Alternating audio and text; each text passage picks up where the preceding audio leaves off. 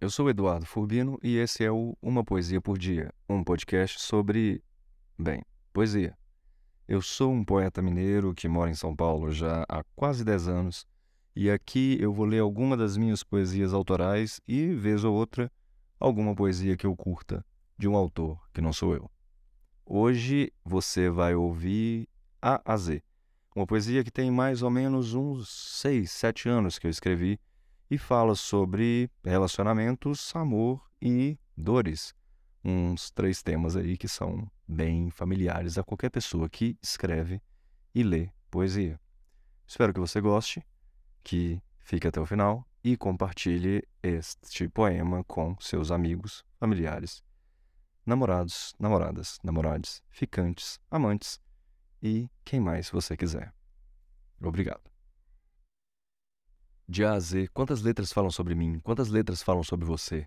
E se as letras falassem, seriam elas letras ou sons? E se fossem sons, será que seriam bons ou soariam como Johnny Cash imitando Neil Young, enquanto na plateia ninguém entende nada? E a pergunta fica solta no ar, sem resposta. E aí, é bom? O nosso disco está arranhado e é por isso que falo disso. Enquanto coloco na vitrola e a música que toca parece ter mais letras do que os ouvidos sabem ouvir. Eu apertaria pausa, se nas vitrolas existisse pausa, só para poder procurar no dicionário o que é que o nome dessa tal rosa de Hiroshima quer dizer.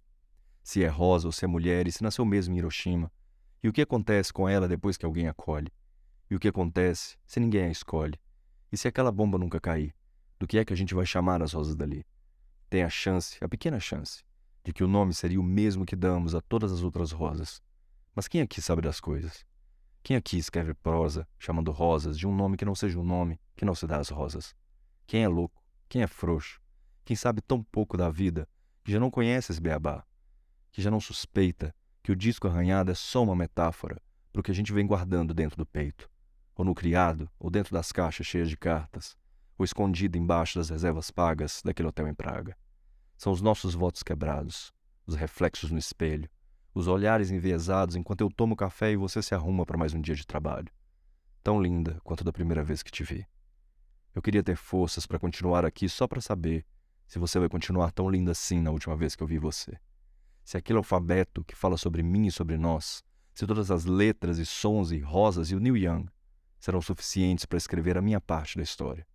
Ou se de A a Z eu vou ser nada mais que um à esquerda, e as nossas vidas voltarão a ser como já foram um dia, duras e ásperas e cheias de fúria, contidas e frias, alfabeticamente trancafiadas em palavras que a gente não disse um abecedário de esperanças vencidas que nossos tantos azezês conseguiram tornar azedas.